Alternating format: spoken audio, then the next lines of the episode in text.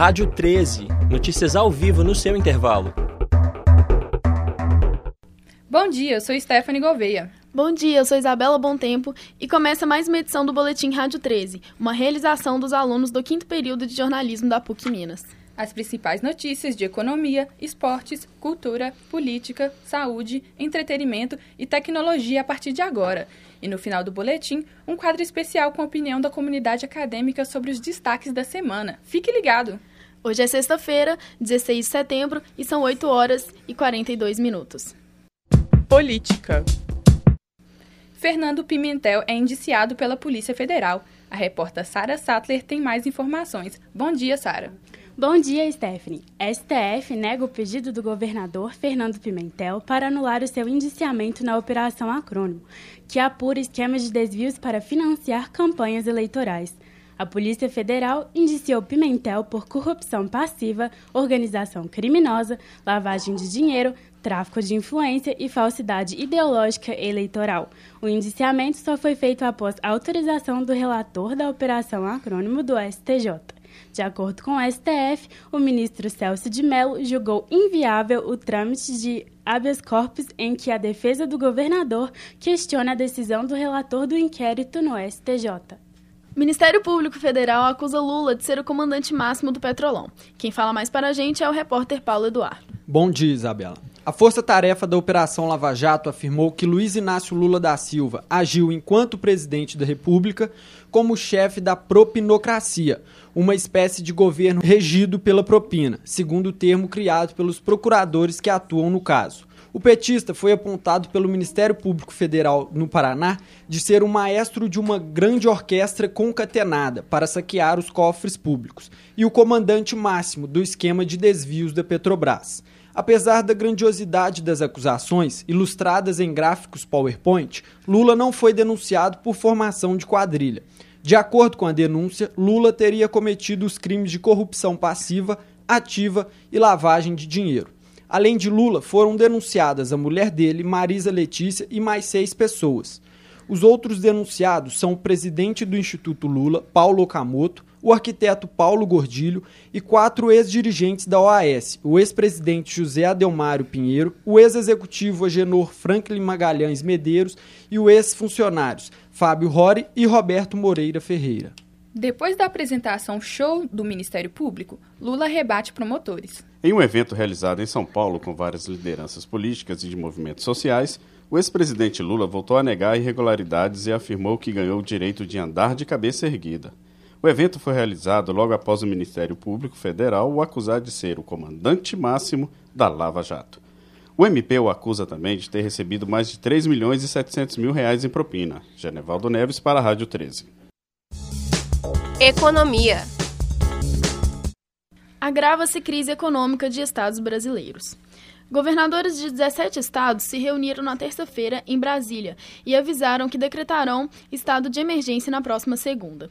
Na reunião com o Ministério da Fazenda, Henrique Meirelles, os governadores reivindicaram a liberação de pelo menos 7 bilhões para cobrir perdas provocadas por incentivos concedidos pela União. Segundo os participantes, Meirelles disse não às reivindicações.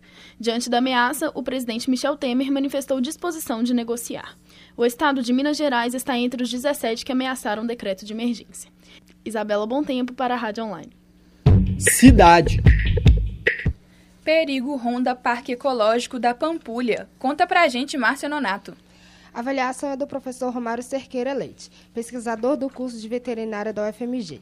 O risco de contrair febre maculosa na região da Pampulha é grande. Cerqueira Leite informa que a situação está se agravando e a intervenção tem que ser imediata. A solução proposta pelo professor é o fechamento do parque, porque o local, mesmo sem o hospedeiro, só ficará livre dos carrapatos estrela daqui a três ou quatro anos. O pesquisador afirmou que é necessário eliminar as capivaras, já que elas vivem até 20 anos e, mesmo sem o castramento, conseguem ser hospedeiros do carrapato estrela.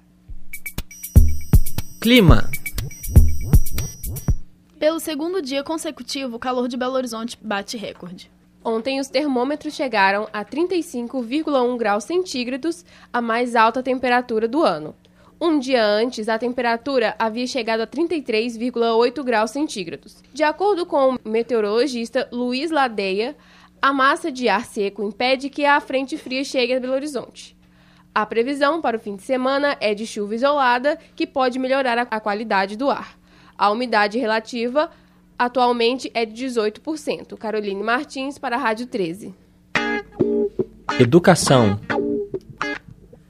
Projeto de reforma do ensino médio apresentado pelo PT recebe aprovação do Ministério da Educação, do governo Temer.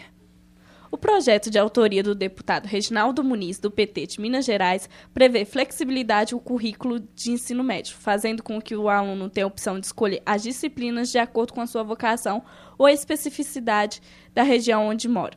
O ministro da Educação, Mendonça Filho, disse ontem que se o projeto de reforma do ensino médio não for aprovado pelo Congresso Nacional até o fim do ano, o governo vai implementá-lo via medida provisória.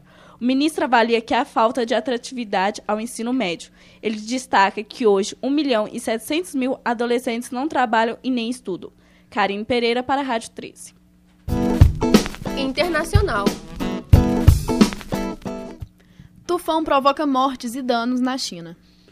Um super tufão que atingiu a província de Fujian, na China, causou pelo menos sete mortes e nove desaparecimentos. O desastre natural ocorreu hoje, antes de ser rebaixado para tempestade tropical.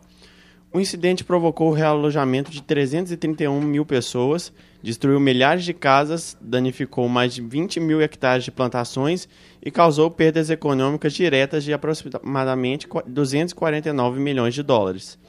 O Ministério de Assuntos Civis da China mobilizou as equipes de trabalho para avaliar danos e realizar resgates.